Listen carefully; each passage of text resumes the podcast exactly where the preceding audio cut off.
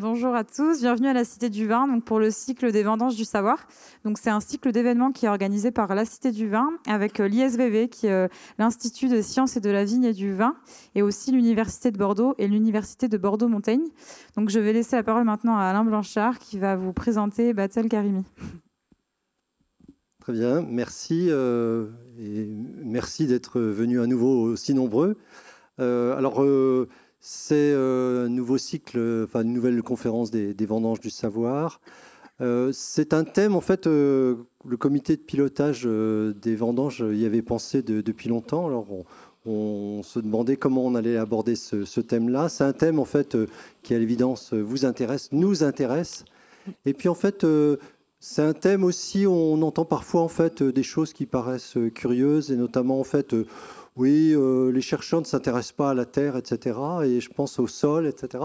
Et je pense qu'il est, bon de, remettre un peu euh, les choses en place parce que euh, je crois qu'il y a, notamment à Dijon, en fait, il y a des équipes qui travaillent depuis des dizaines d'années d'ailleurs sur cette thématique, sur différents aspects, sur les mycorhizes, sur différents aspects, les bactéries aussi du, sol, qui représentent finalement euh, une quantité énorme en fait de biomasse euh, dans, dans le sol. Alors je suis microbiologiste, donc évidemment j'adore les bactéries. Euh, mais blague à part, en fait, c'est voilà, c'est il faut en fait s'interroger sur sur cette biomasse et, et, sur les services que cette biomasse rend dans les sols.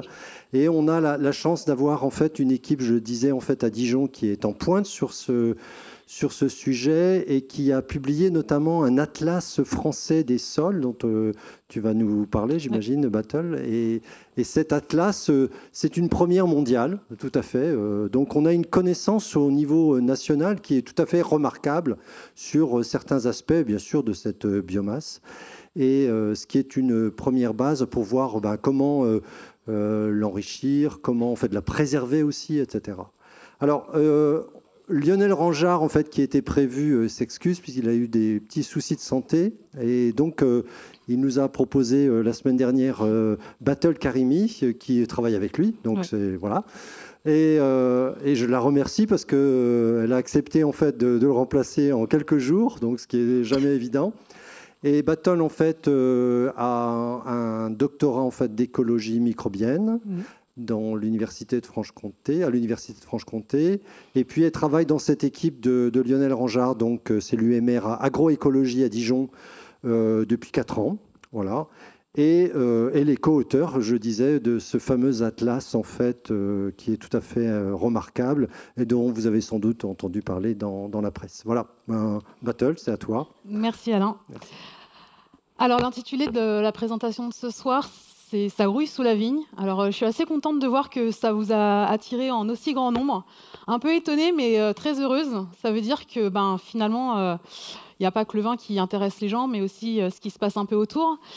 Et le titre Ça grouille sous la vigne, il est un peu flou, mais je vais revenir un peu sur ce qui se cache derrière. Mais avant ça, j'aimerais juste remercier du coup Lionel Rangeard, qui est quand même l'initiateur de la plupart des travaux que je vais présenter et qui n'est pas là ce soir. Du coup, j'ai mis sa photo euh, ici. Euh, et là, euh, figurez-vous qu'il est dans une fosse sur la parcelle de la Vaune romanée, en train de prélever des échantillons un peu sur la profondeur pour voir ce qui s'est passé historiquement dans ces sols. Donc voilà pour la petite pensée à Lionel. Donc ça grouille sous la vigne. Alors c'est un titre qui est flou, comme je vous disais, sous deux aspects. Le ça, il est flou, et le sous, il est flou. Alors le ça, qu'est-ce que ça peut bien représenter pour vous? Ce qui est intéressant, c'est que l'affiche, ici, on voit des vers de terre, mais je ne vais pas du tout vous parler de vers de terre. Enfin, très, très, très peu. Et le sous la vigne, bah, finalement, sous, euh, sous un pied de vigne, en fait, euh, il y a quand même pas mal de profondeur euh, si on prend jusqu'au jusqu'au centre de la Terre. Et le sous la vigne, c'est juste en dessous. Moi, je vais vous parler de la couche qui est assez superficielle du sol. Donc, généralement, on va être sur du 0,20, 0,30 cm. Donc c'est finalement la partie du sol qu'on peut tous voir si on ouvre les yeux. Donc voilà de quoi je vais vous parler ce soir. Et pour préciser un petit peu euh, le questionnement qu'il y a derrière le sagouille sous la vigne, finalement, c'est est-ce que les sols viticoles, ils sont réellement morts? Parce que c'est effectivement, comme disait Alain, c'est un peu des bruits de couloir qu'on entend, un peu dans la presse, qui émanent d'un peu on ne sait pas où. Donc voilà, on va essayer de faire euh, le clair un peu sur, euh, sur cette question. Est-ce que les sols viticoles, ils sont vraiment morts? Alors, déjà un sol, qu'est-ce que c'est? Est-ce que vous savez vraiment ce que c'est qu'un sol? C'est de la terre. Mais en fait, on dit un sol, mais il n'y a pas un sol, il y a une multitude de sols. Parce que si vous creusez à deux endroits différents en France, et je ne vous parle pas de la planète, vous allez voir des choses qui sont complètement différentes. Complètement différentes en termes de couleur, en termes de texture, si vous touchez, si vous osez goûter, vous allez voir que c'est aussi différent. Donc en fait, il n'y a pas un sol, mais il y a une multitude de sols euh, en France et à la surface de la planète. Alors, quelle vision on a du sol? Alors, il y a plein de visions différentes du sol. Alors, la société dont vous faites partie et dont je fais partie, elle a avant tout une vision utilitariste du sol. Alors, pourquoi? Parce qu'on marche dessus. Où qu'on aille, on marchera dessus de toute façon et c'est le support de la vie. Voilà, le sol, il est indispensable, on ne sait pas encore marcher sur l'eau, donc euh, on a le sol. La vision utilitariste, repose aussi sur le fait que le sol, c'est notre support de construction de toutes nos habitations, de toutes nos infrastructures depuis, euh, que l'homme est apparu sur Terre. Et enfin, c'est un support de production et de ressources, et euh, c'est en ça, à la limite, qu'on est presque le plus utilitariste, c'est qu'on dépend presque entièrement du sol pour euh, manger, pour nos constructions, pour tout ce qui tient à notre vie. Donc la vision de la société, elle n'est pas qu'utilitariste, en fait, elle est aussi un peu culturelle. Donc le sol, c'est quand même quelque chose qui est euh, méconnu, enfin inconnu en fait, pour la, plus grande majeure partie des gens. C'est un environnement qui est inconnu, on s'en fait une idée comme quoi c'est sale, il y a plein de microbes. du coup, c'est vrai, il y a plein de microbes, mais ils ne sont pas forcément euh, euh, nuisibles. C'est quelque chose qui est invisible, parce qu'au final, euh, on est tous des êtres devenus urbains. On marche tous sur le sol, mais en fait, le sol recouvert, imperméabilisé par du goudron, etc. Donc en fait, on ne le voit pas, le sol, le vrai sol qui est en dessous. Il est inaccessible. Donc c'est un peu, c'est pour ça qu'on on, se fait un peu des idées dessus parce qu'on n'y a pas directement accès. Et puis le sol, c'est là où on va enfouir nos déchets. Donc euh, une idée relativement négative du sol qui est liée aux déchets, mais on y enterre aussi nos morts. Donc euh, autre idée assez négative qu'on se fait du sol. Alors le sol, ça n'a pas toujours été aussi négatif, même si euh, bah, finalement le sol, c'est là où il est censé y avoir l'enfer. Mais euh, le dieu du sol, qui est Hadès, finalement, c'est le gardien des, richesses euh, de la terre. Donc c'est quand même relié euh, à, l'idée que l'agriculture qui vient du sol, elle va nous nourrir. Donc si on revient un peu vers la science, le sol peut, aussi être vu de différentes manières. Donc la manière la plus, la plus ancienne, on va dire, c'est la vision des géologues. Pour les géologues, le sol, ça représente quelques centimètres là à la surface de la planète, mais finalement euh, c'est tellement fin qu'on on, s'en soucie assez peu quand on est géologue. Ce qui nous intéresse quand on est géologue, c'est toute la couche qui est en dessous, et généralement pour les géologues, ça va être toute euh, cette épaisseur euh, dans, le sous-sol et bien en dessous qui va finalement influencer ce qui se passe au niveau de la surface.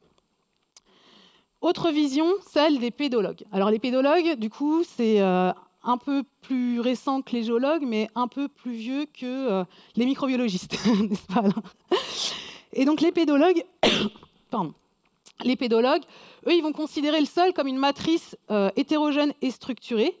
Alors hétérogène et structurée en trois dimensions. D'abord une dimension temporelle. Parce que le sol, figurez-vous, c'est pas quelque chose qui apparaît, qui se crée en un claquement de doigts. C'est quelque chose qui met des, millénaires à se créer. Un sol, ça se crée à partir d'un matériau d'un matériel de départ, donc qui vient bien sûr euh, des couches géologiques. Et ce matériel de départ, il va être modifié en fonction de plein de facteurs, dont la topographie, le climat, les organismes qui vivent dans le sol, bien évidemment. Et tout ça, tous ces mécanismes, tous ces processus vont avoir lieu sur un temps très long. Donc ça, c'est la première dimension euh, du sol vue des pédologues. Les deux autres dimensions, c'est la dimension verticale et horizontale. Donc la dimension verticale, on la voit ici. Ici, on a un profil de sol. Donc un profil de sol, qu'est-ce que c'est? C'est quand on prend un jardin, par exemple, et qu'on va creuser en profondeur. On va creuser sur 1 mètre, 1 mètre 50, et là, on va observer notre profil de sol. Comment est-ce qu'il est structuré? Ce qu'on y voit, ce qu'on peut, y retrouver comme organismes vivants, comme, minéraux, etc. Donc là, on a un schéma d'un profil de sol. On voit qu'il change énormément. pardon.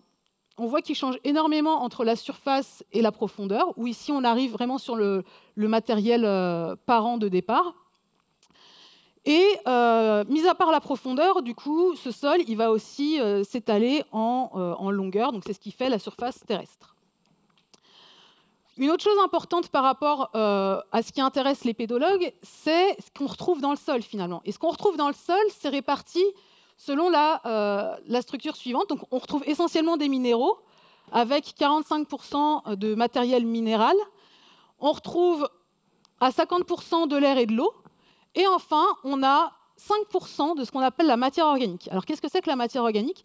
La matière organique, c'est ce qui vient du vivant, c'est ce qui est fait de carbone et d'azote principalement, avec de l'hydrogène. C'est ce qui, à un moment donné, a été vivant et euh, qui ne l'est peut-être plus ou qui l'est encore. Donc, ce sol, pour les pédologues, ce qui les intéresse, c'est ce que je vous disais, c'est un peu euh, la structure. Donc la structure du sol, elle est faite de plein de vides et de plein de plein, du coup. Alors, les vides, c'est ce que vont occuper l'air et l'eau. Et les pleins, ça va être des particules minérales et organiques. Donc, à la fois tout ce qui vient du, matériel parental et tout ce qui vient de la matière organique. Et finalement, toutes ces particules minérales et organiques, ça va former les agrégats. Donc on a des agrégats qui vont être plutôt gros, qui sont quand même à peine visibles à l'œil nu, et des micro-agrégats qui vont venir euh, s'insérer au milieu de ces macro-agrégats. Et finalement, ces macro-agrégats et ces micro-agrégats, ça va former un habitat. Donc ici, vous avez une photo d'agrégats. Ces agrégats vont former des habitats pour les organismes vivants. Donc on voit ici, par exemple, qu'on a des, euh, du mycélium de champignons qui vit qui s'établit dans les macro-agrégats. Et dans les micro-agrégats, on peut avoir des bactéries. Et au milieu de tout ça, bien sûr, on va avoir des petites racines euh, des végétaux ou des débris de végétaux. Alors, les pédologues, euh, finalement, comme ils s'intéressent un peu à cette structure du sol, leur, euh, principal moyen de classification des sols, ça va être la partie minérale. Parce que la partie minérale, on a vu tout à l'heure, ça correspond quand même à 45% de ce qu'on trouve dans le sol. Et donc la partie minérale, on peut la caractériser par trois types de grains. Donc, on appelle ça la granulométrie. Donc, on a les grains qui sont tout petits, on va appeler ça les argiles. On a les grains qui vont être un peu plus gros que les argiles, mais qui sont de taille intermédiaire. On va appeler ça les limons. Et on va avoir les grains un peu plus épais, qu'on peut voir largement à l'œil nu. On va appeler ça les sables. Et donc, on va utiliser la proportion de chacun de ces grains pour savoir sur quel type de sol on est. Et donc vous voyez ici qu'on a une classification donc, des sols en fonction de ces textures-là. Et on a des sols qui sont plutôt très argileux ou un peu moins, où on va avoir aussi des, sables ou alors des limons. Pareil pour les limons, on va avoir des limons, euh, des sols qui sont que limoneux ou alors qui se mélangent avec les autres textures. Donc, ok, c'est une classification, on va dire, c'est très théorique, c'est pour les pédologues, mais en fait, ce n'est pas que théorique, puisque on voit que ce sont des sols qui ne se ressemblent absolument pas on voit qu'un sol argileux, ça n'a rien à voir avec un sol sableux ou limoneux. Donc ça, c'est quelque chose qui sert aux pédologues aussi, qui sont capables de classifier un sol à partir juste du visuel. À, la vue et au toucher d'un sol, ils ont cette compétence-là. Pour moi, ce sont des surhommes parce que je suis absolument incapable de le faire. Pardon. Donc la vision suivante, c'est la vision des agronomes. En fait, la vision des pédologues, c'est un peu une vision physique du sol. Les agronomes, ça va plutôt être une vision chimique du sol. Parce que finalement, ce qui intéresse les agronomes, c'est euh, que le sol, il fournisse tout ce qu'il faut à la plante pour qu'elle puisse grandir. Et en fait, c'est ce euh, vraiment la vision qu'ils ont, puisque il y a une loi qui s'appelle la loi du minimum de Liebig, qui est une loi qui, loi qui date quand même euh, de pas mal de temps en agronomie, qui dit que euh, bah, finalement, un sol, euh, ce qui va limiter la croissance de la plante, ça va être l'élément qui va être euh, en plus faible quantité. Donc ici, par exemple, c'est le potassium qui est en plus faible quantité. Mais si un sol il est appauvri dans un autre élément, eh ben, ça ne sera, sera pas le potassium, ça pourrait être par exemple le calcium, etc. Ça, c'est une loi du minimum de Liebig qui est une des lois fondatrices pour les agronomes. Pour vous dire qu'ils sont vraiment tournés sur l'aspect chimique du sol pour, pour que le sol fournisse toutes les ressources à la plante. Une autre vision qui s'approche un peu de celle que j'ai, c'est la vision des écologues. Alors les écologues, ils sont un peu beaucoup comme ça. Enfin, avant, ils étaient beaucoup comme ça. Maintenant, un peu moins. Euh, donc les écologues, ça regarde un peu les petites bêtes du sol. Alors les petites bêtes du sol, finalement, ça va de 1 micromètre ici à 1 mètre ici. Donc les petites bêtes les plus petites, ça va être les bactéries, les bactéries et les champignons avec les protozoaires, donc qui sont des organismes unicellulaires et puis, euh, quand on augmente sur cette échelle-là, donc on passe par euh, effectivement les, les micro-arthropodes d'abord, les arthropodes ensuite, les insectes, et puis enfin les vertébrés, pour retrouver notre fameux ver de terre ici. Mais ce n'est pas le plus gros, puisqu'on a la taupe. Donc voilà un peu la diversité des organismes qu'on peut retrouver dans nos sols. Et finalement, cette diversité d'organismes, ah oui, je vous avais mis des zooms un peu des, organismes euh, très élégants qu'on peut retrouver dans le sol. Donc, vous avez reconnu le tardigrade. Ici, c'est un nématode, euh, une petite colambole ici, et euh, un, un micro-arthropode que je ne saurais nommer. Donc voilà, donc c'est des êtres magnifiquement beaux qu'on a vraiment envie d'étudier. Mais je vous assure que ce sont tous des organismes qui nous, rendent de grands services dans les sols. Alors, ils nous rendent des services, euh, c'est ce que je vous disais. Alors, en quoi est-ce qu'ils nous rendent des services? Il y a trois grands groupes de services. Là, ce, que je vous ai affiché en rouge ici, ce sont les services de fourniture. C'est-à-dire que le sol, il va nous fournir donc, euh, de, euh, de, la nourriture, de la biomasse végétale, il va nous fournir des matériaux de construction, il va nous fournir des fibres, il va nous fournir des éléments nutritifs, c'est ce que je vous disais, et aussi une ressource en matériel génétique pour tous les développements euh, pharmaceutiques. Le sol, c'est aussi euh, un élément de régulation. Il va réguler l'ensemble des cycles, entre autres le cycle de l'eau, le cycle de l'atmosphère par euh, de l'épuration, entre autres. Le sol va aussi réguler le cycle des, des, nutriments avec le cycle du carbone, le cycle de l'azote, etc. Donc très important dans les discussions actuelles de stockage du carbone. Donc le sol, c'est quand même un des gros réservoirs de carbone euh, et c'est, on va dire, un des gros leviers qu'on entrevoit à l'heure actuelle pour stocker du carbone.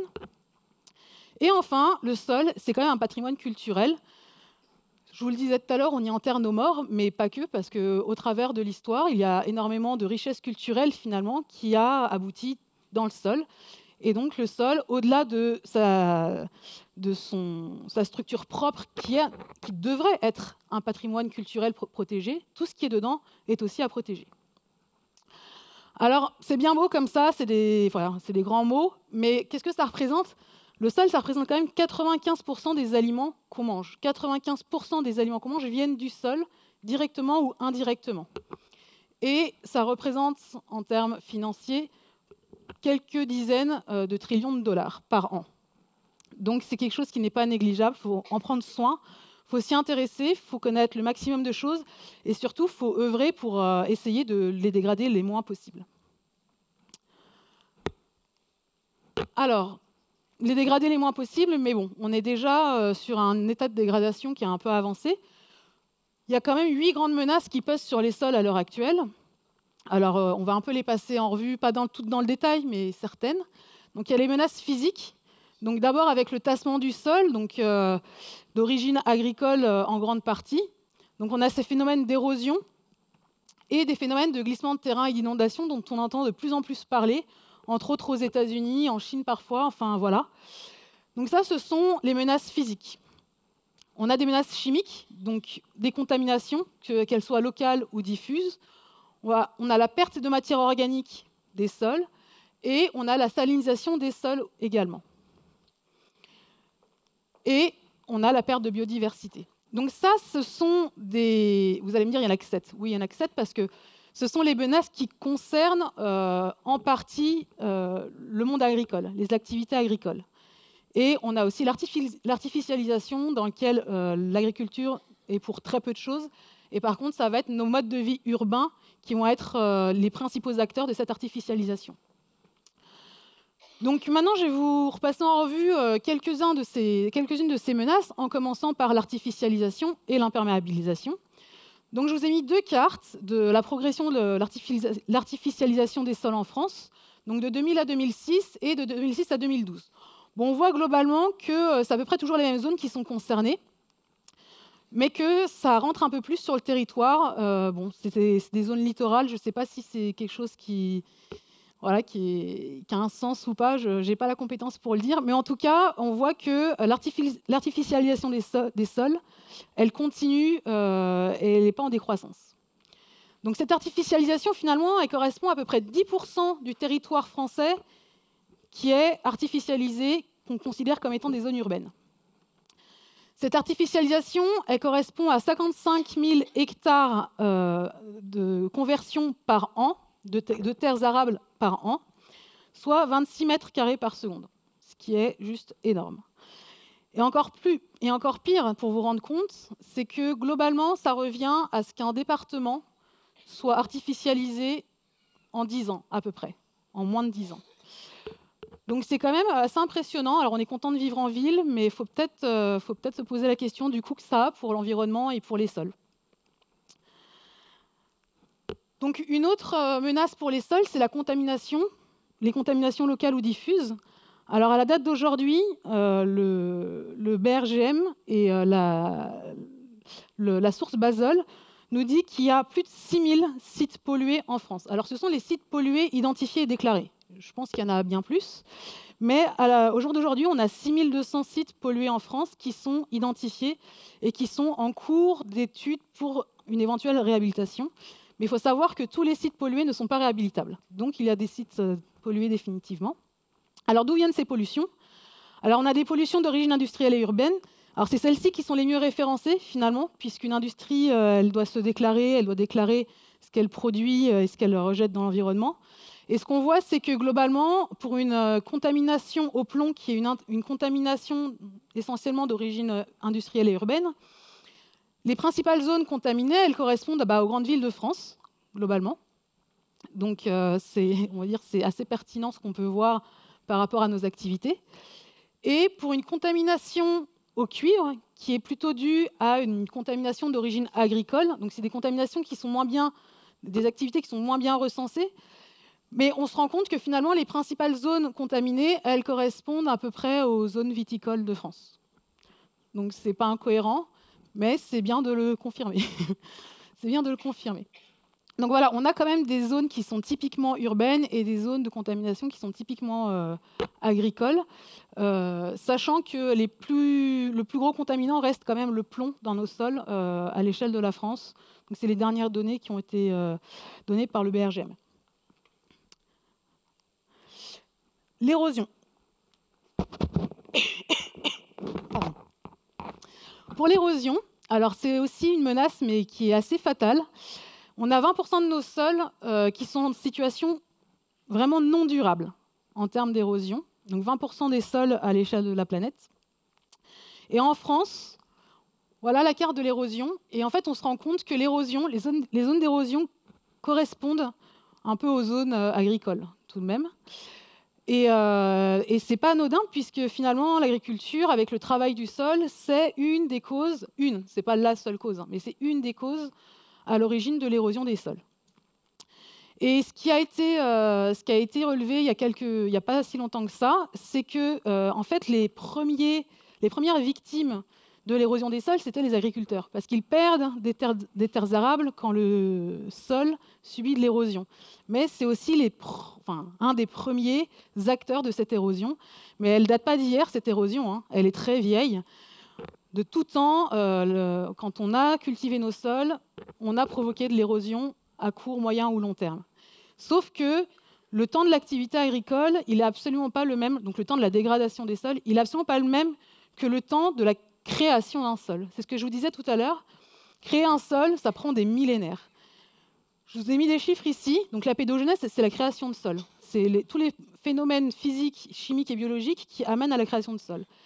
Un sol, il s'en crée 0,05 mm par an. Et pour refaire une couche de sol à peu près correcte, ça prend 10 000 ans. Donc c'est énorme. Alors que sa dégradation, elle peut se faire en quelques décennies. Alors, un exemple visuel de l'érosion des sols. Donc on a un test qui s'appelle le SLAG test, en français le test de résistance à l'eau, qui, correspond en fait à... Euh, on, observe, on visualise l'effet de l'eau sur une motte de terre, une motte naturelle, hein, pas une motte qu'on crée à la main, une motte naturelle qu'on trouve dans le sol. Donc ici, euh, je vous ai mis un peu des résultats de tests. Donc là, c'est un sol de forêt. Donc on part du principe, généralement, que les sols de forêt sont plus naturels que des sols agricoles, même s'il y a des forêts qui sont euh, extrêmement euh, traitées, qui sont, euh, où il y a énormément de passages et qui ne sont pas du tout des forêts naturelles ni semi-naturelles. Mais pour un sol de forêt, quand on le met dans l'eau au début, ça donne ça. Donc on voit bien la motte, il n'y a pas de souci. Et quand on le laisse dans l'eau, c'est un test qui dure 5 minutes. Quand on le laisse dans l'eau, on voit que la motte se casse un petit peu, mais globalement la motte reste entière. Pour un sol de vigne, on met la motte dans l'eau. Et ça, c'est 10 secondes. Hein. Allez, en 40 secondes, il n'y a plus de motte. 40 secondes, ça correspond à ça pour un sol de forêt. Donc voilà, visuellement, euh, l'effet de l'érosion. L'érosion, c'est parce que euh, notre sol n'est plus structuré, il ne se tient plus. C'est comme si, bah, vous, votre corps, on enlevait tout votre squelette. Et ben c'est pareil, en fait, vous serez tout flasque. Ça serait pas très beau à voir. Bah, ici, c'est pareil, c'est pas très beau à voir. Et le test, on n'est pas le bout, hein, c'est que 40 secondes. C'est-à-dire que c'est euh, à peine euh, un cinquième du test. Donc voilà pour ce qui est de l'érosion. Et enfin, la dernière menace pour laquelle euh, j'avais envie de m'attarder, ce qui est un peu normal, hein, je suis quand même écologue, c'est la perte de biodiversité. Alors, sur cette diapo, je ne vous en dis pas beaucoup plus parce que c'est ce qui va correspondre à toute la suite de mon exposé. Finalement, est-ce que les sols ils subissent la sixième extinction? C'est un peu euh, dans le vent en ce moment d'entendre sixième extinction de la biodiversité, etc. Il y en a qui disent que oui, il y en a qui disent que non, il y en a qui disent que on n'y est pas encore, mais presque. Enfin voilà. Donc on va voir un peu pour les sols ce qu'il en est, et en tout cas pour les micro-organismes du sol. Alors, le sol, la biodiversité du sol. Donc le sol, je ne sais pas si vous le savez, mais c'est la troisième frontière biotique, c'est la troisième frontière de biodiversité. La première et la deuxième, premièrement, ce sont les fonds sous-marins. Et la deuxième, c'est la canopée des forêts tropicales, où il y a extrêmement, une extrême biodiversité. Et ben, en troisième, il y a les sols. Alors, euh, à quelle partie de biodiversité ça correspond? Ça correspond à peu près 25% de la biodiversité totale de la planète. Mais au final, on en connaît très peu de cette biodiversité. On en connaît moins de 10%. Alors, par contre, on sait globalement quels sont les groupes, euh, les groupes biologiques qui y vivent. Je vous ai montré un peu des photos tout à l'heure.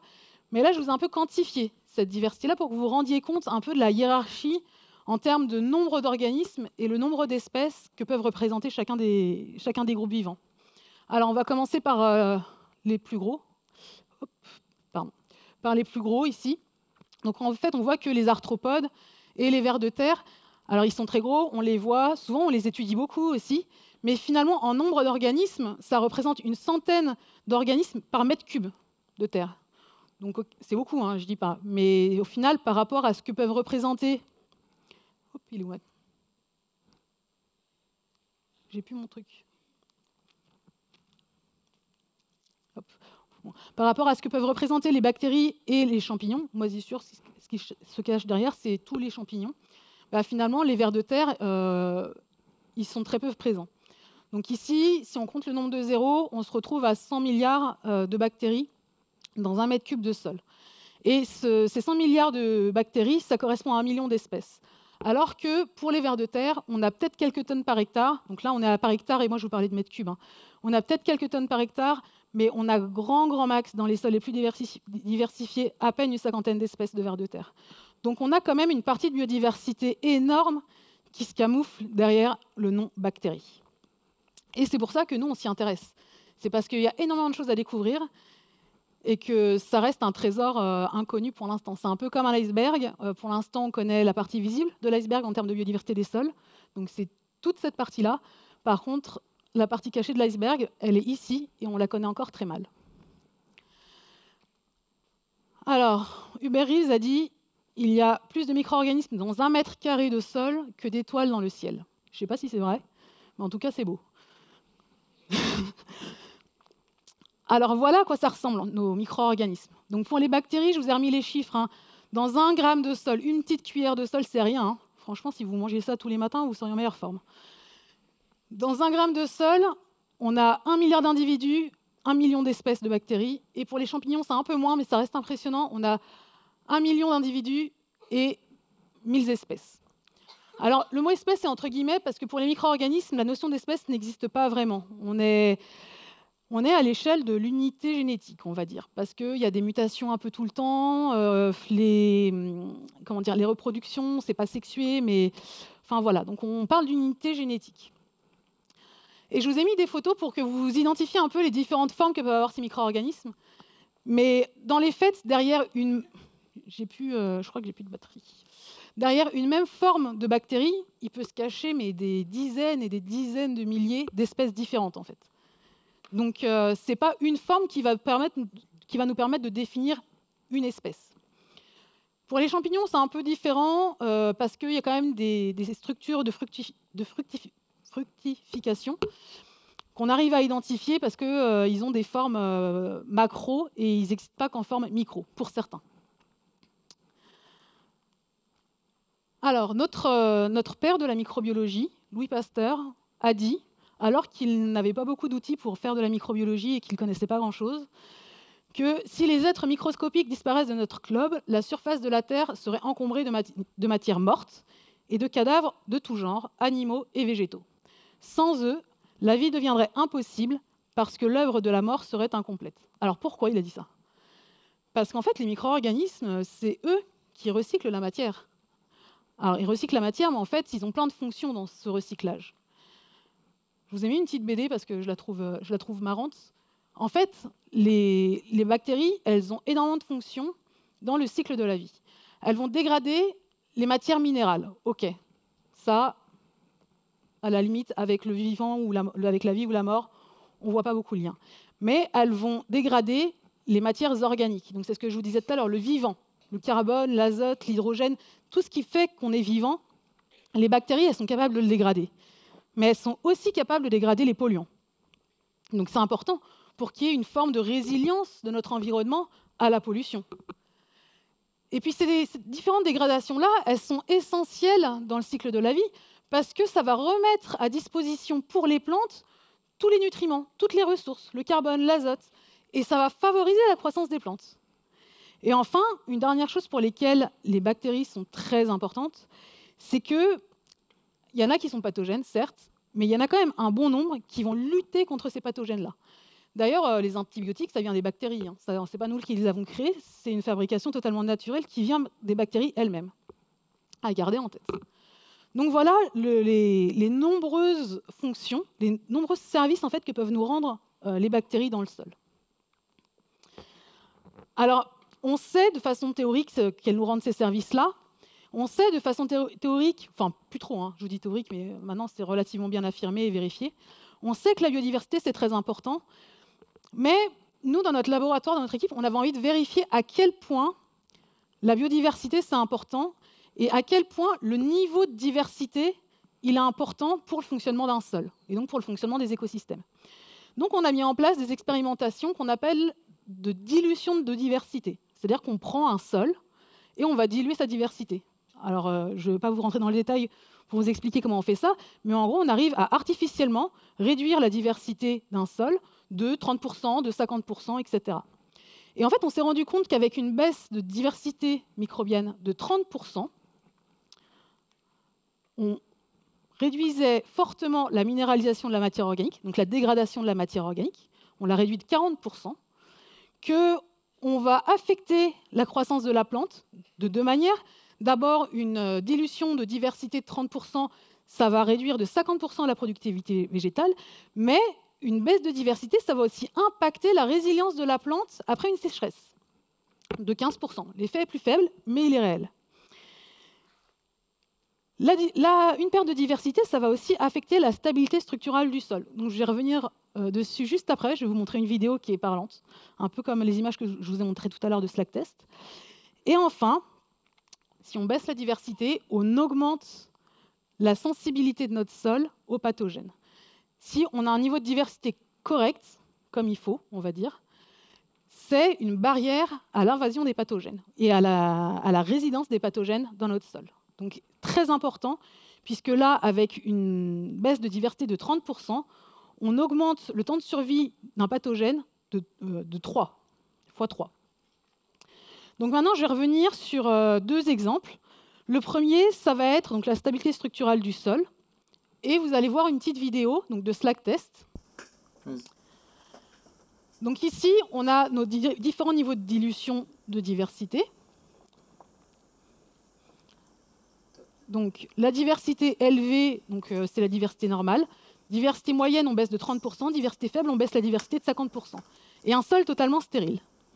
Donc on fait notre test, notre Slack test. Donc on a mis nos dans, euh, dans l'eau. La vidéo est en accéléré. Hein. Et ce qu'on voit, c'est que euh, le sol stérile commence tout de suite à, tomber en miettes très très rapidement.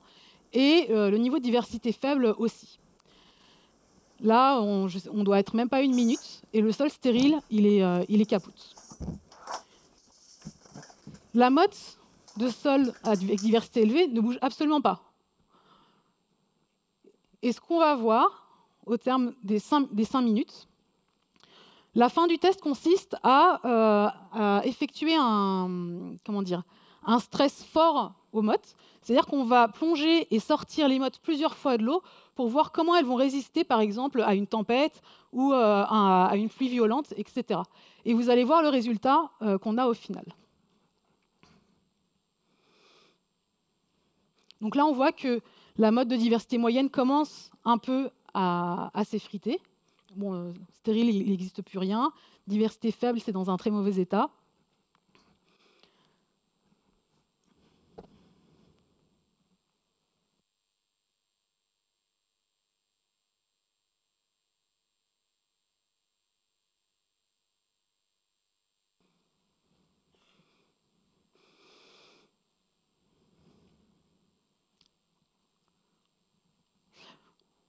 Voilà. Et donc, sur la fin, on voit que même avec 30% de, perte de diversité, la motte, en fait, elle ne résiste pas aux bulles d'air et aux bulles d'eau qui rentrent à l'intérieur.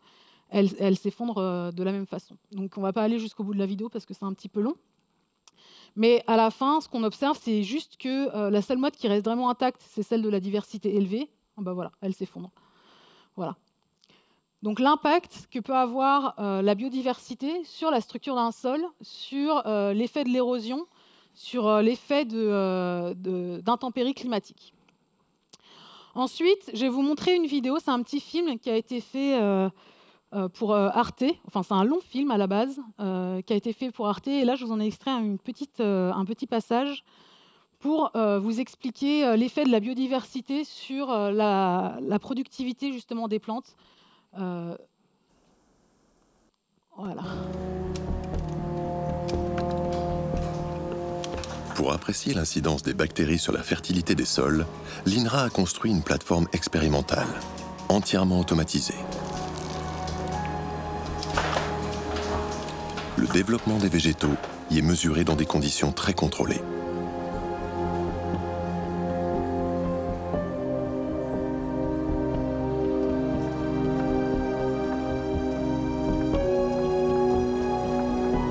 L'équipe de Lionel Rangeard fait pousser des plants de luzerne dans des pots remplis d'un sol dont elle dose le nombre et la diversité des bactéries. Au bout de six semaines de culture, on voit que dans le pot où on a un sol normal, on a une bonne croissance de la luzerne, et dans un pot où on a une diversité réduite de bactéries, eh bien, on a une croissance beaucoup plus faible de la luzerne. Et dans ces deux pots, où il semble que la luzerne soit plus développée que dans les deux pots précédents? Alors, c'est exactement la même expérience, sauf qu'ici, on a arrosé les plantes avec de l'engrais, et donc on a une augmentation de la croissance de la plante liée à l'apport d'engrais. Et malgré l'apport d'engrais, on continue à avoir une grosse différence de croissance de la plante avec une plante qui pousse moins là où on a moins d'espèces de bactéries L'expérience démontre que les bactéries ont une influence capitale sur la fertilité des sols. Plus ils abritent de bactéries, plus ils sont fertiles, qu'ils aient reçu de l'engrais ou qu'ils n'en aient pas reçu. Voilà. Et donc maintenant, on va rentrer vraiment dans l'étude de cette sixième extinction. Je vais vous montrer quelques résultats de recherche euh, du coup à l'échelle de la France. Mais pour introduire un peu cette, étude, euh, ces travaux à l'échelle de la France, et après plus particulièrement sur les sols de vigne, il euh, faut revenir sur un point, c'est que la biodiversité finalement, elle est quasiment pas étudiée dans les sols. C'est une boîte noire. On, on, connaît la biodiversité marine, on connaît la biodiversité terrestre au-dessus du sol. Mais finalement, les sols et les micro-organismes, c'est un peu les grands, les grands abandonnés. Alors pourquoi? C'est pas non plus euh, sans raison. C'est parce que euh, jusqu'il y a encore très récemment, on manquait d'outils de mesure. Et depuis euh, une quinzaine d'années, une vingtaine d'années, on a enfin des outils d'études et de mesures qui nous permettent d'appréhender toute cette diversité faramineuse que je vous ai donné les chiffres tout à l'heure. Et puis on manque aussi de références, c'est-à-dire on ne sait pas naturellement euh, un sol, comment il doit être diversifié et sans perturbation, comment est-ce qu'il doit être diversifié. Donc tout ça, ça, crée un peu de complexité pour oser mettre les pieds dedans. Alors finalement, comment est-ce qu'on mesure la biodiversité microbienne du sol? Alors, d'après vous, comment est-ce qu'on mesure la biodiversité microbienne du sol? Comment Pasteur il mesurait la biodiversité microbienne du sol? Ah bah, Avec un microscope et puis des petites boîtes de pétri où il mettait des milieux de culture et puis il regardait ce qui poussait. Mais bon, ça, c'était avant. Hein. Maintenant, on a arrêté tout ça, c'est euh, devenu plus casse-bine et c'est pas vintage.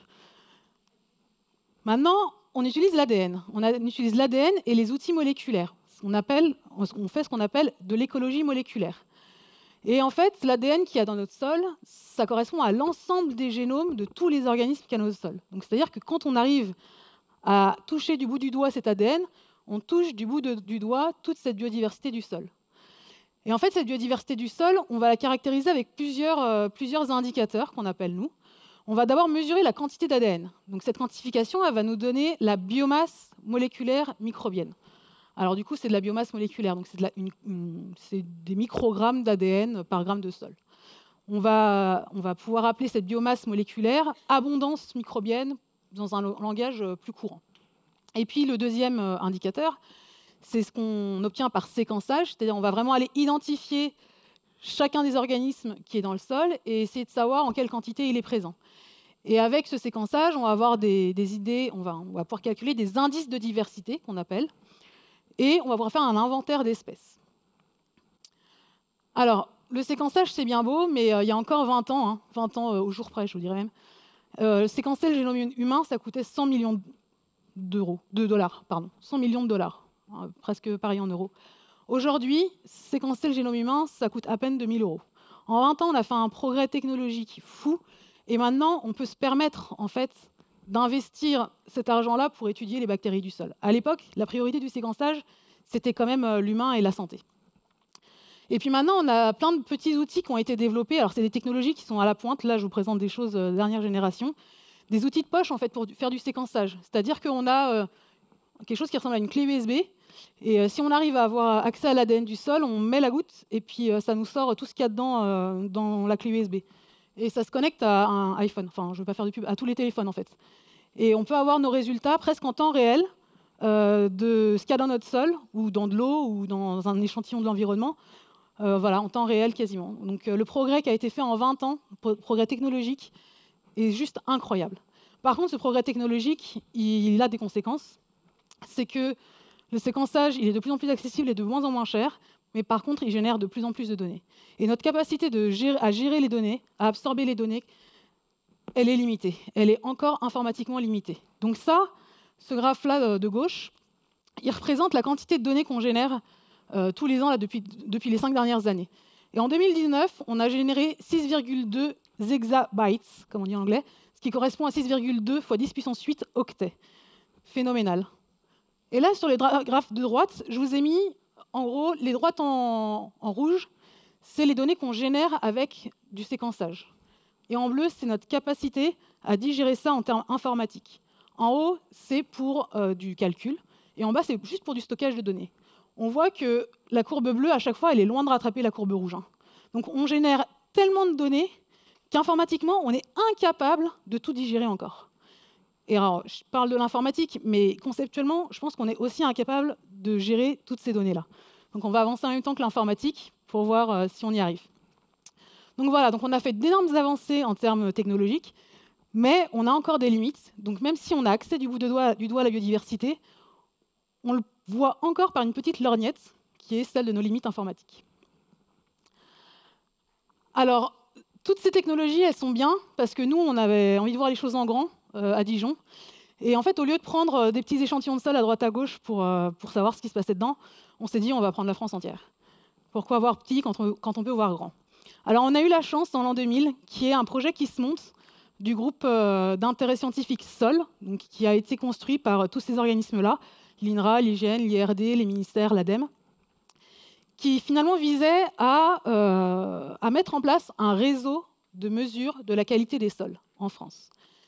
Il y avait des réseaux de mesure de la qualité des sols qui existaient un peu dans quelques pays, mais euh, c'était des échantillonnages faits un peu, euh, euh, comment dire, très orientés, très imparfaits, etc. Et en France, comme on était en retard justement, et c'est vrai ce qu'a dit Alain, pendant un certain temps, on était en retard en France sur l'étude des sols. On s'est dit, quitte à rattraper notre retard, autant le faire bien et le faire mieux que les autres. Du coup, ce groupement d'intérêt sur les sols, il a mis en place une grille d'échantillonnage des sols de France systématique. C'est-à-dire qu'on échantillonne, on ne peut pas passer à côté d'un sol, euh, voilà, on échantillonne toute la France, tous les 16 km.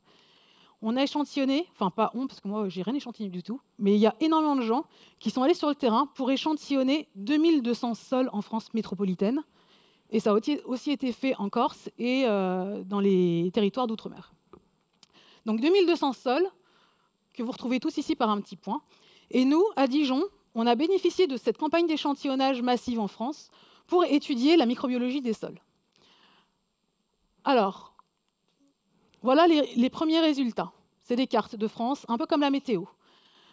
Pourquoi des cartes? Pourquoi est-ce qu'on a fait des cartes? Parce que les cartes, c'est ce qui parle à tout le monde. Tout le monde regarde la météo. Tout le monde sait que quand euh, c'est plus rouge, ici par exemple, bah, c'est qu'il y en a plus. Et quand euh, c'est plus bleu, il y en a moins. On aurait pu rester sur, une approche très scientifique. Euh, on va vous dire, bon, bah, en fait, c'est tel type de sol qui contient plus de... Mais euh, ce qui nous intéresse, nous, c'est de vous montrer que les, sols de France, ils ne sont pas morts. On a des micro-organismes en abondance, plus ou moins, mais on en a. Et on a de la diversité en abondance, plus ou moins, mais on en a aussi. On a des endroits où on a plus d'abondance. Par exemple, on voit dans l'Est ici ou dans les Pyrénées, dans les zones un peu montagneuses, qu'on a plus de, micro-organismes. Et en termes de diversité, on se rend compte que finalement, bah, c'est un peu euh, la région bretonne où on a un petit hotspot. Alors on va rentrer un peu dans les explications maintenant pour voir pourquoi.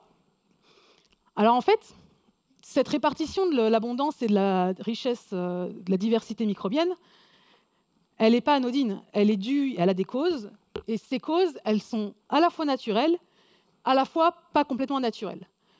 Pour l'abondance des micro-organismes, en fait, on voit qu'il y a un effet du type de sol, parce que là où c'est rouge, finalement, c'est des zones un peu en altitude, mais c'est là où on trouve le plus de carbone dans nos sols en France. Et en fait, l'abondance de micro-organismes, elle est fortement liée à la quantité de nourriture que les micro-organismes ont dans le sol. Et la quantité de nourriture, c'est le carbone. Mais l'abondance, elle est aussi expliquée par le mode d'usage. En fonction de si on est en forêt ou dans des sols cultivés, on n'a pas la même euh, biomasse, la même abondance. D'ailleurs, on voit qu'on a moins d'abondance dans les sols agricoles. Ça voudrait dire qu'ils sont dégradés potentiellement. Pour ce qui est de la diversité, alors on voit toujours qu'il y a un effet sol. Alors le carbone ne pointe plus son nez, c'est plutôt le pH qui va expliquer la diversité. C'est-à-dire que dans des sols plutôt acides, on va avoir moins de carbone. Là, dans la région, ici, on est plutôt acide. Donc, euh, pardon, on a moins de diversité. Là, dans la région, on est plutôt acide. Du coup, on n'est pas sur les sols les plus diversifiés de France en termes de, de bactéries. Par contre, ce qu'on voit, c'est que l'effet du mode d'usage, il est en faveur des sols agricoles on trouve plus de diversité euh, bactérienne dans les sols agricoles que dans des sols plus naturels comme les sols euh, forestiers et prairiaux. Vous allez me dire, c'est bizarre quand même, parce que les sols agricoles, ils sont censés être dégradés avec toutes les pratiques, euh, le labour, avec les traitements phytosanitaires, etc. On devrait avoir moins de diversité. Eh bien oui, c'est la question. Pourquoi est-ce qu'on a plus de diversité dans les sols agricoles et est-ce que c'est une bonne chose? Alors, pour essayer de fouiller un peu là-dedans, on s'est posé la question qu'est-ce qui se passe du côté des réseaux sociaux bactériens? Alors, les réseaux sociaux, vous connaissez bien, hein, tout le monde maintenant. quand vous, êtes sur un réseau social, souvent vous avez soit des interactions négatives, soit des interactions positives avec les gens. Les bactéries, c'est pareil. Donc ici, les interactions positives, elles sont en verte. Donc les interactions positives, ça va être des interactions de coopération, comme vous. Hein. Quand vous aimez bien quelqu'un, vous aimez bien bosser avec, vous allez boire des coups avec, etc. C'est de la coopération. Et les interactions négatives, elles sont en rouge là. Ça, c'est juste un, réseau de démonstratif pour vous expliquer les liens rouges, les liens verts. Les interactions négatives, ben, c'est de l'antagonisme. Euh, quand vous n'aimez pas quelqu'un, vous allez plutôt essayer de lui mettre des bâtons dans les roues. Et l'inhibition. Vous allez éviter de lui parler, vous n'allez pas trop interagir, ou alors si vous interagissez, ça chauffe un petit peu. C'est exactement les réseaux sociaux euh, qu'on voit de nos jours. Et eh ben, on allait investiguer ces réseaux sociaux chez les bactéries aussi, pour les quatre modes d'usage que je vous ai montrés avant. Alors, pour rappel, entre les forêts et les vignes, on a un gradient de diversité qui augmente dans les sols agricoles. Ça, c'était notre résultat l'avant. Donc, les réseaux sociaux.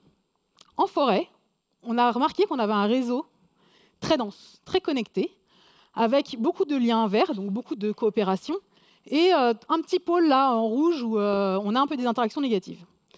Mais c'est quand même, ça reste un réseau quand même qui est très connecté. Et bon, après, quand on continue en prairie, on se rend compte que ce réseau très connecté, en fait, il commence à se dissocier un peu en deux, pôles, en deux boules, avec un côté où on n'a que les interactions vertes, et puis l'autre côté, on a plutôt des interactions euh, rouges, donc négatives. Et puis, on a un peu des longues chaînes là, qui commencent à, sortir. Donc, c'est-à-dire que les liens, ils sont plus aussi denses, ils sont plus aussi forts, en fait. Les liens, ils commencent un peu à, comment dire, à se, à se détendre. Mais on est en prairie, hein. on est quand même sur un système, c'est des prairies, euh, c'est des prairies euh, assez âgées, hein. Ce pas des prairies temporaires, etc. Les prairies temporaires, elles sont avec les, grandes cultures. Donc là, c'est des prairies âgées. Mais on voit que même sur les prairies âgées, par rapport à la forêt, on n'est plus aussi naturel. En grande culture, eh ben, on voit que le réseau qu'on avait en prairie, il continue en fait. Il continue à se, se comment dire, à s'étendre, enfin à s'affaiblir. Et puis on a des petits satellites qui se forment là, un peu à droite à gauche en haut. Euh, et puis on, voilà, on a ces longues chaînes qui continuent à sortir. Et puis ça, ce phénomène, il continue en vigne, encore pire, parce que les petits satellites, ils sont encore plus petits. Là, étaient, il y a une vingtaine d'espèces qui sont connectées. Là, les satellites, des fois, on n'a que 4 ou 5 espèces qui sont connectées. Donc il y a beaucoup moins de cohésion, il y a beaucoup moins de complexité, c'est beaucoup moins dense. Les bactéries, elles communiquent moins, elles sont plus indépendantes là en vigne qu'en forêt. Donc finalement, on a plus de diversité dans les sols agricoles, mais on a des réseaux sociaux qui sont moins cohésifs dans ces sols, et on a moins de coopération entre les espèces. Et tout ça, c'est un reflet du fonctionnement du sol qui va être affecté dans les sols agricoles. Alors, une autre chose qu'on allait regarder par rapport à cette histoire de diversité plus forte dans les sols agricoles, c'est bah, finalement qui est là? Parce que c'est bien d'avoir plus de diversité, mais si ce n'est pas une bonne diversité, euh, ça ne nous arrange pas non plus. Donc finalement, on allait regarder euh, différents types d'organismes. Donc on a les saprophytes, qui dégradent la matière organique. Les symbiotiques, c'est ceux qui sont en interaction positive, avec la plante. Et les pathogènes qui sont en interaction négative avec la plante. Donc on allait regarder comment est-ce que ces trois types d'organismes, en fait, ils changeaient entre nos modes d'usage et eh ben, ça n'a pas raté. Les saprophytes, eux, ils diminuent un petit peu entre les sols de forêt et les sols de, culture. Bon, les symbiotiques, nickel, ils ne bougent pas. Et les pathogènes, eux, ils augmentent. En fait, les pathogènes, prennent un peu la place des saprophytes. Et ça, ça sent presque pas bon. Quoi. Donc on a une plus grande diversité euh, dans les sols agricoles, mais finalement, on a plus d'espèces de pathogènes. Donc ce n'est pas forcément euh, d'avoir plus de diversité qui est bien, il faut avoir la bonne diversité. Donc, les deux indicateurs que je vous ai montrés tout à l'heure, l'abondance de micro-organismes et la richesse euh, de ces micro-organismes-là, la diversité de ces micro-organismes-là, donc c'est une information qui est scientifique, qui est fondamentale à nous à avoir comme connaissance, mais pas que.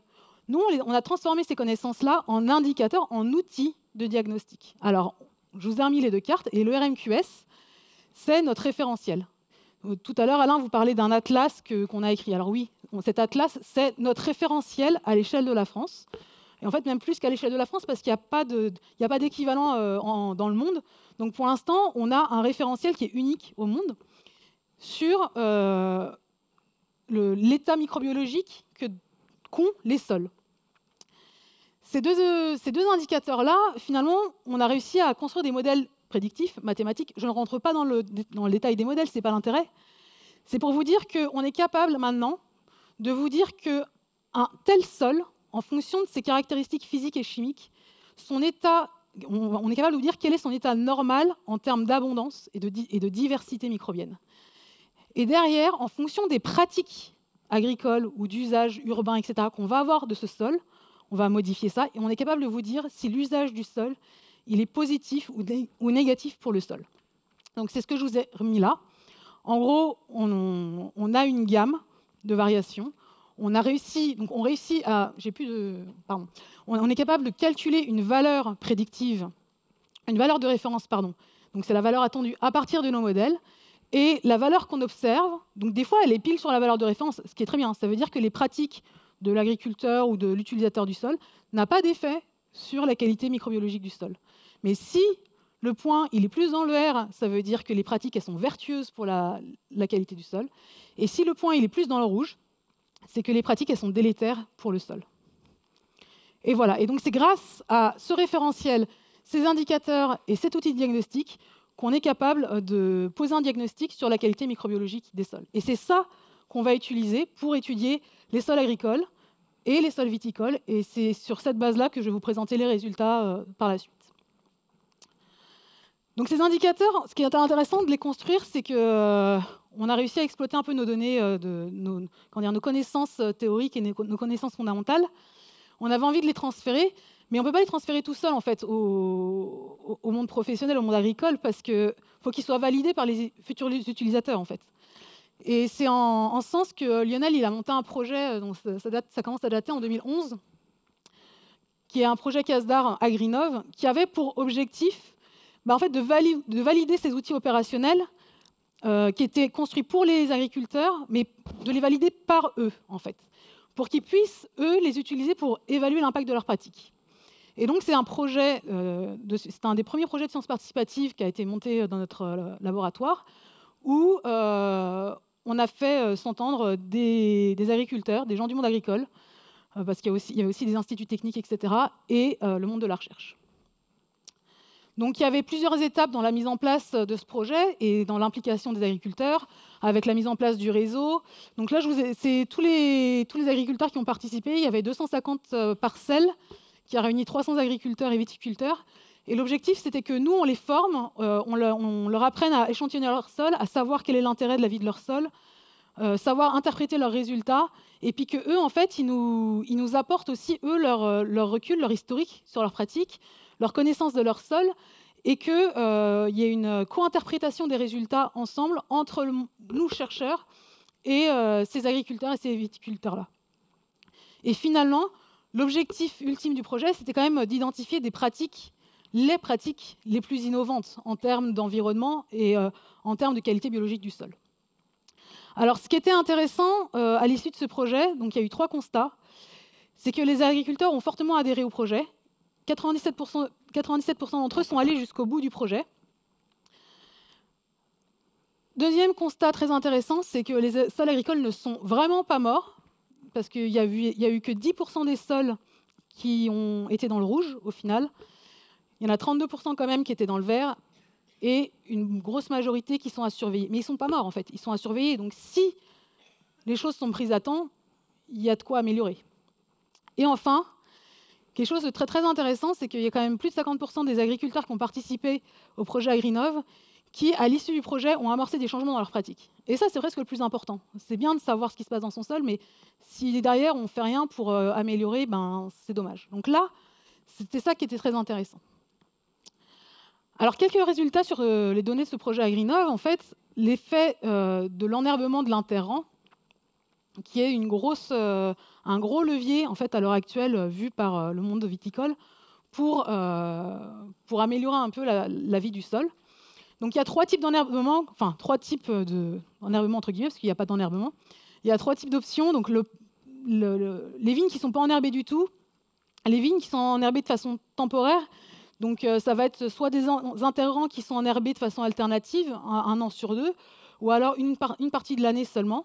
Et puis euh, les vignes qui sont enherbées en permanence, en fait. Les interrants sont couverts tout le temps. Et en fait, ce qu'on voit, c'est exactement le diagnostic que je vous montrais tout à l'heure. C'est juste que là, la moyenne, euh, c'est le losange, et que la barre, ça correspond aux valeurs min, minimum et maximum qu'on a pu observer. Donc ce qu'on voit, c'est qu'en moyenne, quand plus on enherbe, euh, quand on a un, un, enherbement permanent, on a tendance à augmenter la biomasse microbienne.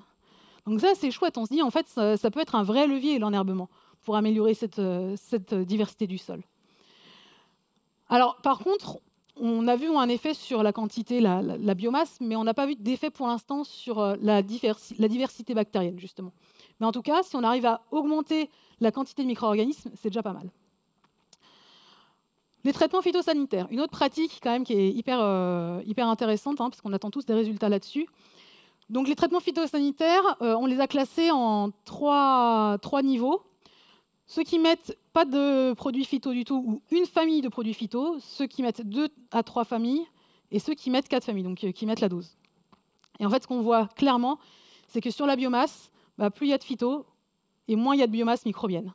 Donc le, résultat est criant, il n'y a pas vraiment de, discussion à avoir. Et sur la diversité bactérienne, on voit la même chose. C'est-à-dire que plus on met de phyto et moyen de diversité. C'est-à-dire que les produits, euh, les traitements phyto euh, qui sont mis ont un vrai impact sur les différents indicateurs de diversité qu'on peut, peut mesurer. Et le cuivre dans tout ça, parce que le cuivre, ça fait quand même partie des traitements phytosanitaires. Mais c'est un cas particulier parce qu'il est utilisé en bio.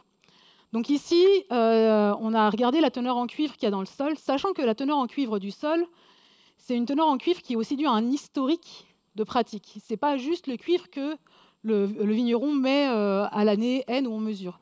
C'est tout, tout le cuivre qui a été accumulé au fur et à mesure des années. Et des fois, il y a des parcelles qui ont un historique en vigne très long. Donc le cuivre qui s'accumule peut être très important. Donc voilà, donc là c'est la teneur en cuivre, donc 0,50 euh, ppm, donc c'est assez faible et ça monte jusqu'à 300 ppm dans les parcelles qu'on a mesurées.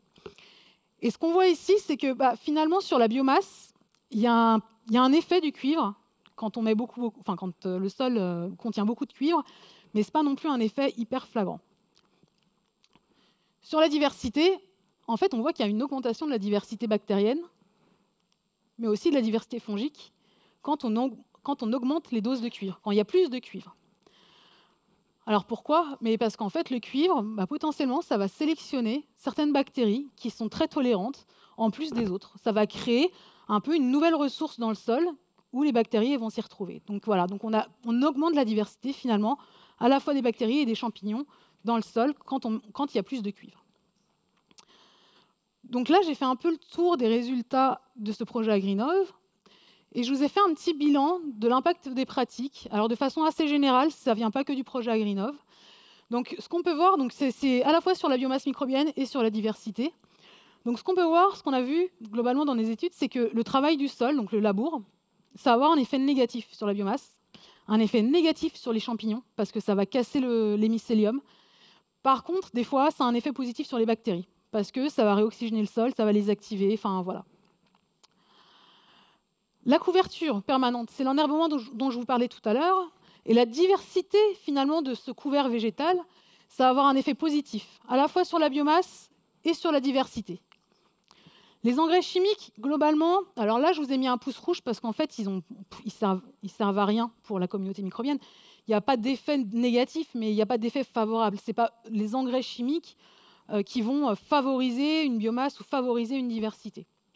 Par contre, comparé aux amendements organiques, les amendements organiques, donc ça va être du fumier, du lisier, ça va être dans, les vignes, ça va être euh, les sarments potentiellement, ça va être du biochar, je ne sais pas si vous en, avez entendu parler, enfin, il y a une diversité d'amendements organiques assez extraordinaire. Les amendements organiques, de façon générale, alors ce n'est pas systématique, hein, mais de façon générale, vont avoir tendance à augmenter à la fois la biomasse et la diversité euh, des micro-organismes. Et enfin, les produits phytosanitaires, alors effectivement, c'est un effet négatif. Mais, mais là, je vous ai mis ce petit bonhomme là qui réfléchit parce que c'est un effet négatif, mais c'est pas pour autant que le bio, c'est un effet positif. Alors, je vous explique. Donc là, en fait, c'est toutes les données d'Agrinov avec toutes les parcelles, qu'elles soient en conventionnel, en bio, euh, enfin, ou d'autres types de, pratiques. en fait, on se rend compte que les parcelles en bio sont pas toutes dans le vert. Là. C'est pas du tout le cas. On a des parcelles bio dans le rouge. Donc on peut pas dire faites du bio, tout ira bien. Parce qu'en fait, euh, le bio, il est perfectible. Dans le bio, il y a des pratiques qui ne vont pas. Par exemple, le travail du sol. On a vu là que le travail du sol, il est délétère. Et dans le bio, il y a du travail du sol. Donc le, bio, il est intéressant, mais il est encore à réfléchir, il a amélioré pour essayer d'optimiser cette qualité biologique du sol au final. Alors, une autre question qu'on s'est posée, c'était l'impact de l'histoire sur la qualité biologique des sols de vigne, parce que l'histoire en vigne, une parcelle qui est en vigne, souvent, elle y est depuis longtemps. Mais il y a de, nouvelles parcelles qu'on a tendance à passer soit de forêt en, vigne, soit des friches qui, sont en friche depuis longtemps à passer en vigne. Donc on avait un site expérimental à Pernan-Vergelès, donc en, Bourgogne, où euh, on a identifié des sites en forêt, donc forêt mixte, forêt de résineux, des vignes qui ont été installées euh, depuis 15 ans, mais qui étaient en forêt avant, et des vignes qui sont en vigne depuis 70 ans. Et on a regardé un peu cette qualité microbiologique. Et en fait, ce qu'on a vu, c'est que euh, les vignes qui étaient en vigne depuis 70 ans, celles qui sont à gauche là, elles ont une biomasse microbienne qui est beaucoup plus faible que celle de forêt, ce qui on s'y attendait. Mais que les vignes qui sont en vigne depuis 15 ans, avec un précédent forêt, elles sont intermédiaires en fait. Ça veut dire qu'il y a quand même un effet de cette historique de, forêt, même s'il date de 15 ans, qui reste encore un petit peu. Sur la diversité, on n'a pas vu trop de différence en fait. Donc euh, on, a, voulu fouiller un peu et on allait voir la composition des communautés. À diversité équivalente, est-ce que les, espèces qui sont là sont les mêmes? Alors là, je vais vous montrer un graphe qui est euh, très scientifique-scientifique, et je vais vous l'expliquer. En fait, c'est ce qu'on appelle une analyse multivariée, parce que comme les communautés elles sont composées d'énormément d'espèces, pour étudier ça, donc j'ai d'utiliser des, analyses particulières. Et en gros, là, ce qu'on voit, ce qu'il faut en tirer comme information, c'est que plus les points sont éloignés, et plus c'est différent. Et derrière ça se cache toute la composition des communautés bactériennes. Euh, oui, bactériennes. Donc ce qu'on voit, c'est que les forêts elles sont plus éloignées des vignes de 70 ans, mais elles sont plus proches des vignes de 15 ans. Donc ce qui veut dire que les communautés, la composition des communautés, elle est plus similaire entre les vignes de 15 ans et les forêts qu'entre les vignes de 70 ans et les forêts. D'accord? Donc à niveau de diversité égale, là on voit que les communautés, elles ne sont pas égales du tout. Il y a des gens différents dedans. Et tout ça, à la fois sur la biomasse et la composition, ce que ça soulève, c'est qu'il y a un héritage qui est fort des pratiques qui sont anciennes dans les vignes, qu'on aura probablement moins dans les grandes cultures. Grande question. Alors, on fait un vote. Qui dit réalité? J'ai du mal à savoir si ça fait 50-50 ça, mais je crois ouais, ça fait 50-50. Intéressant. Qu'en dit la science Parce que votre avis est important, mais au final, euh, je crois que c'est la science qui, va répondre à cette question.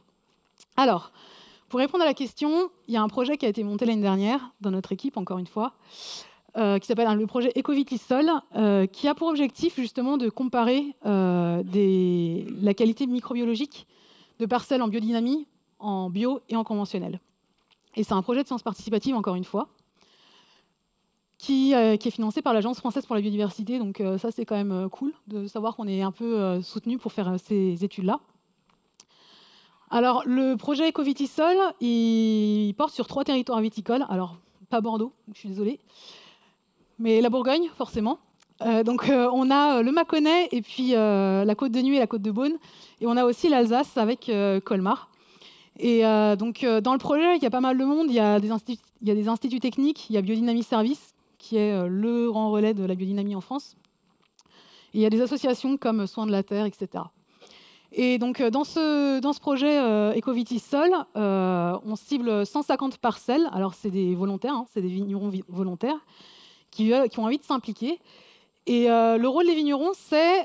Ils, ils, interviennent à plusieurs étapes avec nous. C'est-à-dire que déjà en amont, on a eu des, discussions, on les a questionnés sur, leurs leur problématiques à eux, en fait. Qu'est-ce qui, les intéresse? Pourquoi est-ce qu'ils rejoignent le projet? Euh, Quelle est leur motivation? Est-ce qu'il y a des questions auxquelles euh, ils attendent absolument une réponse? Donc voilà, ça c'est très important de savoir pourquoi les gens travaillent avec nous et finalement comment est-ce qu'on peut les aider. Il y a les observations terrain qu'on fait avec eux, qu'on fait ensemble, la collecte des données et enfin l'interprétation des résultats. Pareil que pour Agrinov, c'est ce que je vous disais tout à l'heure. Et nous, donc, en, échange, donc, on met en place des formations pour leur euh, expliquer ce que c'est que la vie du sol, comment est-ce qu'on l'étudie, comment est-ce qu'eux, ils peuvent l'étudier, et comment est-ce qu'ils peuvent l'améliorer. Et on fait aussi des rendus analytiques, donc avec cette histoire de diagnostic, et euh, cette, interprétation euh, commune qu'on fait avec eux. Le rendu analytique, il se fait sous forme de fiches que vous voyez là, voilà, sur euh, un peu tous les aspects microbiologiques, mais aussi physico-chimiques de leur, de leur sol. Et puis tout ça se fait en petits groupes de discussion très sympathiques. Il y a eu d'ailleurs des, journées techniques la semaine dernière pour, pour les mettre un peu au courant de l'avancée des travaux. Alors voilà les résultats préliminaires sur six parcelles. Ouais, on pour l'instant, on n'a eu que six parcelles pour pouvoir analyser. Donc la biomasse microbienne en haut, la diversité bactérienne en bas. La biodynamie, donc en orange, et le conventionnel en bleu. Alors, ce qu'on voit, c'est que la diversité, kiff-kiff, il n'y a pas trop de différence. La biomasse, il y a un peu de différence, un peu plus élevé en biodynamie, mais il y a quand même une des parcelles qui, fout tout le camp. Donc, au final, la conclusion, ça serait plutôt sur ces six parcelles hein, seulement. C'est des résultats préliminaires. On est à la pointe de la science là. Au dernier résultat, sur ces résultats-là, conventionnel égale biodynamie. Mais on avait encore des choses, des cartes dans le manche. Qu'est-ce que donnent les réseaux d'interaction? Eh bien, les réseaux d'interaction montrent qu'on a des communautés microbiennes bien différentes en conventionnel, on a un réseau qui est quand même relativement simple, pas trop d'interactions, pas trop complexe. En biodynamie, on augmente carrément le nombre d'interactions et la complexité du réseau. Donc, je vous ai mis le graphe là. Donc, on a 125 liens en conventionnel, 410 en biodynamie, donc on triple quasiment. Donc, ça veut bien dire que le sol en biodynamie, il a quelque chose de particulier, il serait presque plus fonctionnel. Donc voilà, donc euh, c'est pas des on peut pas trancher encore sur euh, biodynamie, euh, c'est ouf ici, nanana, mais il y a des pistes qu'on va creuser et on va aller jusqu'au bout du projet pour voir ce que ça donne. Donc à retenir, donc sur les sols, c'est le principal réservoir de biodiversité euh, de notre planète. Des fonctions essentielles pour nos sociétés en termes d'alimentation, de climat, de dépollution, de régulation, voilà. Les sols ne sont pas morts, n'oubliez pas, ça c'est un truc qu'il faut que vous gardiez en tête, c'est ça, les sols ne sont pas morts, mais ils pourraient aller mieux. Pensez à votre jardin, parce que c'est bien beau de parler de l'agriculture, mais juste dans votre jardin, il y a de quoi faire. Et pour la suite, donc euh, pour la suite, il faudra améliorer notre utilisation des sols, et ça passe par tout le monde. Ça passe par euh, les urbanistes, ça passe par les agriculteurs, ça passe par les grandes entreprises, etc. Ça passe par nous, chacun de, notre côté. Et la recherche, elle avance, mais euh, il faut transformer les connaissances en pistes éducatives et en applications de politique publique très rapidement. Nous, c'est l'effort qu'on essaye de faire, c'est de créer des outils qu'on transmet, c'est d'écrire des ouvrages qu'on transmet, qui sont accessibles au plus grand nombre, aux, politiques, euh, aux industriels, voilà, à ceux qui prennent les décisions comme à vous. Donc là, sur les deux ouvrages, il y en a un qui est un peu plus technique, la microbiologie moléculaire au service de la du diagnostic environnemental, c'est un peu plus technique. Et l'atlas, il est vraiment ouvert à tout le monde. Euh, je peux vous le dire, parce que c'est moi qui, qui l'ai écrit en ce sens, ça me tenait vraiment à cœur. Euh, tout le monde peut y trouver son compte, les scientifiques, les lycéens, les enfants, les adultes, euh, les politiques, pareil, c'est un ouvrage qui est avant tout fait pour de la sensibilisation. Donc euh, profitez-en. voilà. Merci pour votre attention.